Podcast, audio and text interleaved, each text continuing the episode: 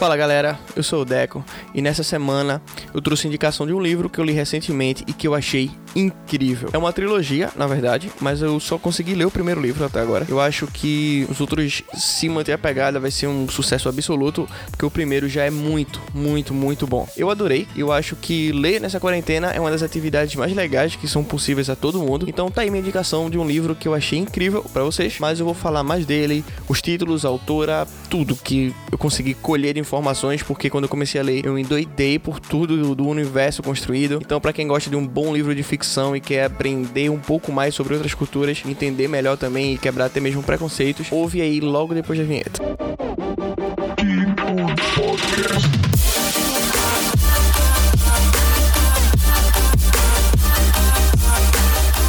Então, galera, o livro em questão, não vou nem fazer muita surpresa, é o Filhos de Sangue e Osso, da autora Tommy Adeyemi. Esse livro é incrível, é incrível. A Tommy fez uma história incrível. Ela fez uma história bem construída, com universo próprio, com nomes que são até familiares, com criaturas que são fáceis de imaginar, com magia, com uma riqueza de cultura e de detalhes impressionante. É um livro que o próprio a própria capa me ganhou, ganhou bastante. Acho que acabei ficando muito interessado. Acho que a capa é bem enigmática e bem interessante. Só que ao ler o livro, eu vi que o livro era muito maior do que uma capa poderia expressar. E ainda assim, era muito mais rico do que parecia. Então, eu não podia. Eu tava até preparando esse episódio há um tempo mais atrás, mas eu disse: não, vamos, vamos soltar o episódio. Eu acho que eu consigo já falar bem sobre isso. Consegui ler bastante sobre o livro também. Porque quando acabei no livro, acabei num, num jeito tão, tão animado que eu tenho que correr para gravar um episódio. Mas não é bem assim, né? Era bom eu ler, entender um pouco mais e ver o que é que esse livro já conquistou. Porque eu conheci ele agora em 2020, mas na verdade ele é de 2018. E vou trazer algumas premiações que esse livro já conseguiu. Ele passou 50 semanas na lista de best-sellers do The New York Times. Ele foi o vencedor do Prêmio Nebula de 2018 na categoria Prêmio André Norton de Excelência para livro de fantasia ou ficção científica jovem adulto. Ele foi o vencedor do prêmio, eu acho que é Hugo, Hugo, eu não sei como é que fala direito, mas é um prêmio que eu procuro. Ah, eu acho que foi assim que eu encontrei esse livro. Na verdade, acho que foi assim. Eu gosto muito de ver quem são os vencedores desse prêmio, porque normalmente são livros que eu acabo gostando de ler. Eu não li vários, mas quando eu tô completamente esgotado de ideias de, do que eu vou poder ler, eu sempre dou uma olhada, porque também é bem interessante. Eu acredito que os indicados da Amazon também, nos estilos que eu gosto, também são bem interessantes. Mas voltando a falar, foi o vencedor, esse livro é o vencedor do Prêmio Hugo de 2019,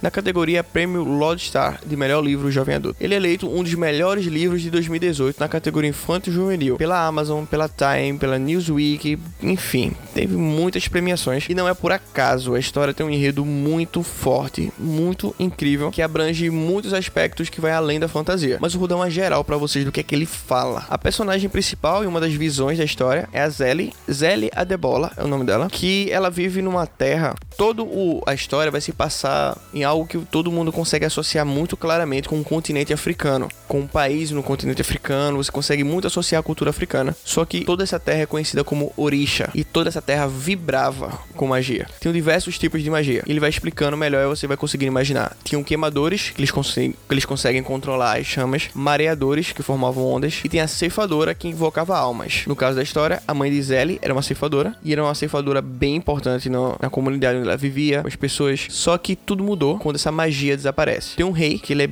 muito cruel e é muito impiedoso, que eles transformam os magis, que são essas pessoas que controlam as magias, em alvos. E ele mata todo mundo porque o objetivo dele é matar a magia. Ele quer sucumbir à magia a um ponto de não existir mais. Inclusive a própria mãe da Zelly, que deixa ela completamente perdida e sem esperança. Não tinha como ser diferente. Ela vê a mãe sendo morta, enforcada por uma corrente na frente de casa. Isso abala tanto ela quanto o irmão quanto o pai. Só que a história, dando um resumão bem geral assim, Zelly consegue uma chance de trazer a magia de volta e atacar essa monarquia. Então é uma chance para alguém que tá tão machucado com tudo que acontece, uma chance tão importante que torna o peso dessa trajetória muito grande. E aí, ela não vai fazer sozinha. Ela tem a ajuda de uma princesa fugitiva, um príncipe que vem atrás dela, todos ligados à monarquia, como eu tô falando, filhos desse rei cruel, que tá determinado a erradicar a magia de uma vez por todas e começa a ver nela a esperança dessa magia estar de volta. Então, como eu tô falando, é um livro muito rico. Ele é o primeiro de uma trilogia de fantasia que é baseado todo na cultura Yorubá. E também é uma história que está sendo adaptada para o cinema pela Disney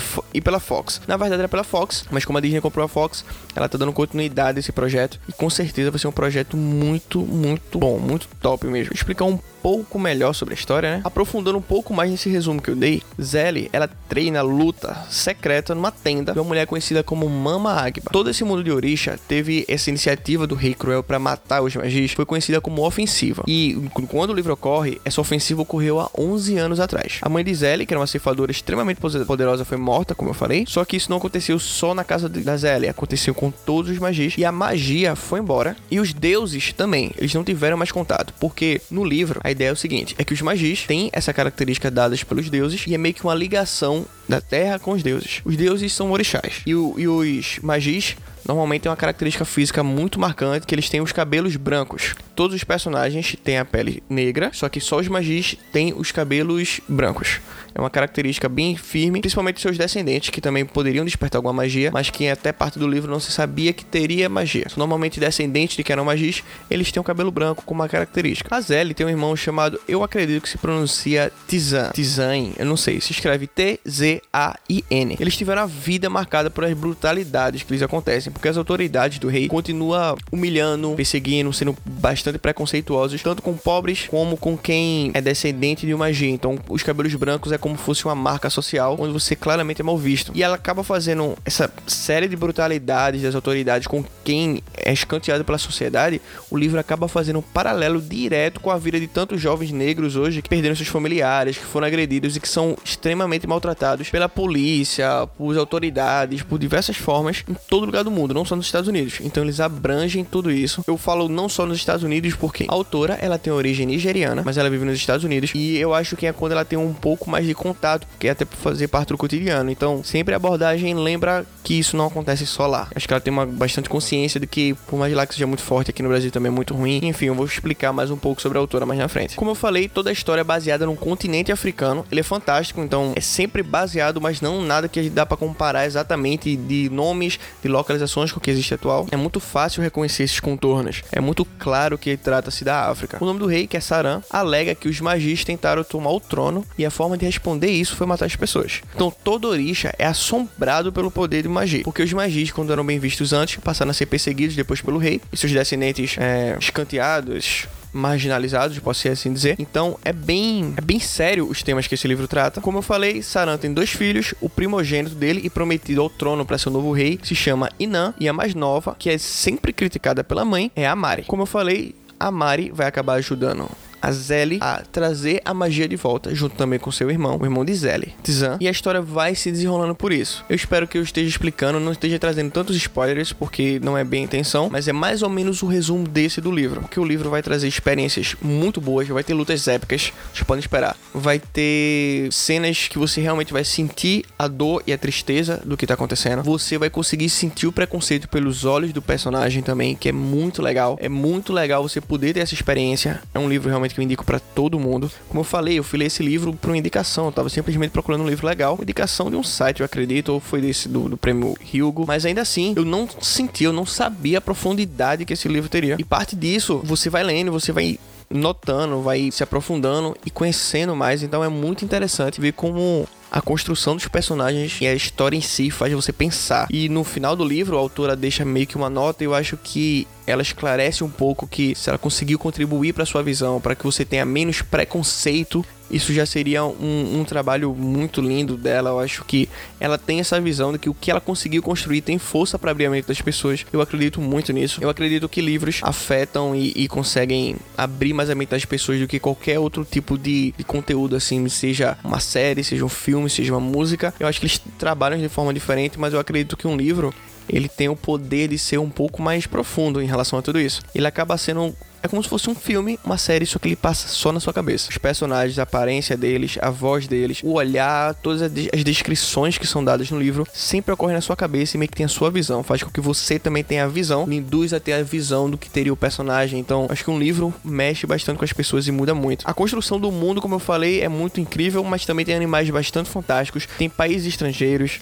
tem toda uma mitologia da autora as roupas, os nomes que são dados para os personagens, como Leonários, Pantenários, são nomes bem familiares, mas ainda assim são bem diferentes. Tudo é muito bem descrito, as roupas, as casas, os costumes, a paisagem. Como eu tô falando, é um livro muito complexo, tem personagens como o Inan, que é muito fácil de odiar, mas ainda assim acaba abrindo sua mente para outra perspectiva. Ele acaba mudando a fidelidade dele em vários pontos. Enfim, eu acho que não é, não é bem, não posso caminhar muito para falar dos personagens, porque a evolução deles faz parte da história, não quero entregar nenhum spoiler aqui. Eu acho que o jeito que a história é desenvolvida, o jeito que ela é tratada, foi muito bem escrita, não é uma leitura cansativa, não é algo chato de se ler. O livro total tem 560 páginas e ele foi lançado pela editora Rocco aqui no Brasil, no ano de 2018. Ele vende na Amazon. O livro 2 foi lançado dia 3 de dezembro de 2019, mas ele ainda não tem um título nacional. E o terceiro ainda não tem nenhum título. Eu acho que é um livro incrível porque ele trata temas muito sérios de uma visão fantástica. Então, pelo menos para mim, me afeta de um jeito muito maior do que uma visão simples. Eu não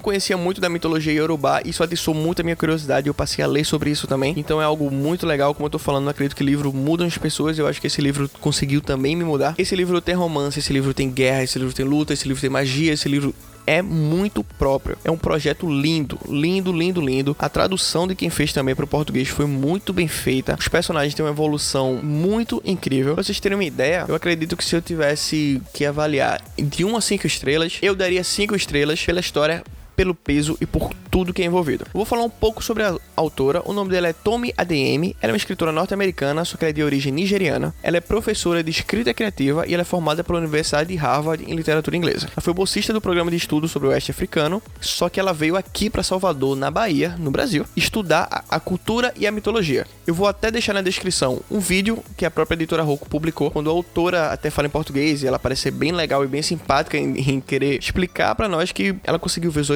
e conseguiu parte da inspiração do livro foi aqui na Bahia. Então eu acho que é um livro que, querendo ou não, tem um, um toque brasileiro. Apesar dela não ser brasileira, eu acho que é parte da cultura nossa, da cultura que nós temos aqui e da forma como expressamos isso que também ajudou a construir esse livro. Então, realmente é algo que tem que ser feito. Eu acho que todo mundo deveria ler, todos os brasileiros deveriam ler, todo mundo que deveria ler. Todo mundo, é um livro que eu indico para todo mundo. Eu espero que vocês que estejam ouvindo realmente tomem essa iniciativa e venham ler também esse livro, porque, como eu tô falando, eu garanto, o livro é muito bom, vocês vão gostar. E ainda mais para quem gosta de literatura fantástica, caia de cabeça. É um livro muito legal. Eu tô muito ansioso para ler o segundo e o terceiro. Infelizmente eu não consigo, eu não sei ler em inglês, mas se eu soubesse, com toda certeza hoje eu estaria lendo esse livro. Outro ponto que eles falam, além de preconceito, é uma questão sobre responsabilidade, que também é algo muito interessante para mim. Eu queria ressaltar esse ponto também, porque aqueles, ele trata que aqueles que possuem magia, a Zélia que tá tentando trazer a magia de volta, ela não tem como garantir que essas pessoas não vão fazer o mesmo que o rei fez, seja por vingança, seja por ira, seja motivado por, por qualquer coisa que não seja construtiva, pode formar, pegar toda essa magia, pegar tudo que é de bom e também construir em algo ruim. Então é uma questão muito de responsabilidade. Será que que seria correto trazer a magia de volta? Será que as pessoas terem acesso a isso seria correto? Ela, se, porque do meu ponto de vista seria justo elas poderem se defender. Mas como que a gente garante que elas também não vão oprimir outras pessoas? Então, esses pontos de responsabilidade, de preconceito, são temas muito bem tratados nesse livro. A autora veio com tudo, fez um baita livro, uma baita inspiração. E como eu falei, esse filme vai ser adaptado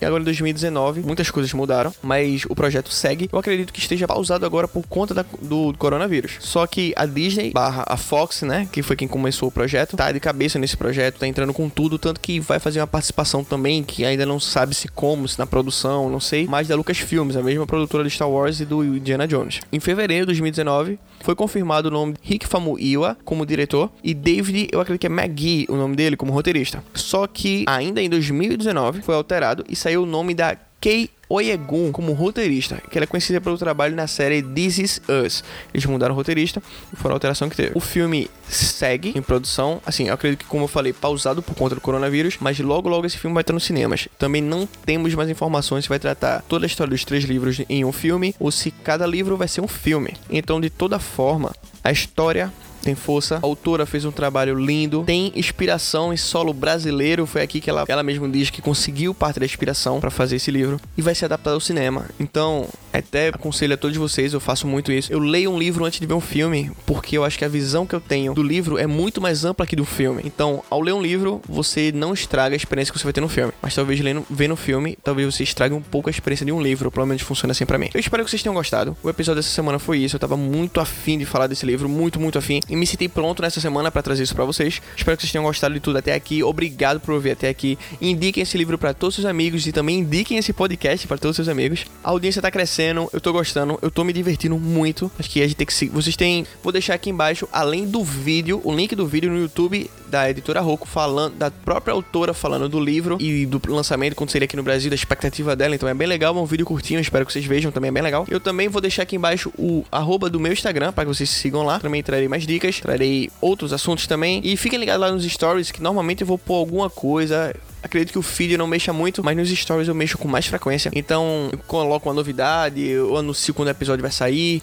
e alguma outra dica. E eu tenho mais algumas novidades para trazer para vocês. Uma delas, que eu já falei anteriormente, mas que já tá pronto, acredito que essa semana o episódio já sai. Eu gravei outro podcast, só que esse podcast foi com Fernandinha, minha esposa, e a gente vai falar mais de assuntos mais pessoais, assuntos de como descobrimos que vamos ser pais, assuntos mais de casal, de morar fora, de morar juntos, né? Que a gente se conheceu, cada um morava com os pais ainda, e a gente saiu de casa para morar junto, enfim. Vários desses aspectos a gente vai tratar vários e vários temas. É um público um pouco diferente, mas acredito que quem ouve aqui talvez goste lá também. Só explica um pouco que não estranhe um pouco, porque lá aqui eu me apresento e é como eu sou conhecido por vários meus amigos como Deco, mas o meu nome é Matheus e a minha esposa me chama assim. Então lá, não estranhe, sou eu mesmo que tô lá. Apesar que ela não me chama de Deco, mas sou eu que estou lá. E é muito bom. O episódio ficou bem legal. Os últimos vão ficar ainda melhores. Como eu falei, eu comprei um equipamento recentemente, então vou conseguir produzir um, um, com uma qualidade melhor os próximos episódios. E é isso. Espero que vocês tenham gostado. Foi muito bom gravar para vocês. Obrigado por todo o feedback. Por favor, leiam esse livro, vocês vão adorar. E a gente se vê na próxima semana. Combinado assim? Até mais e tchau.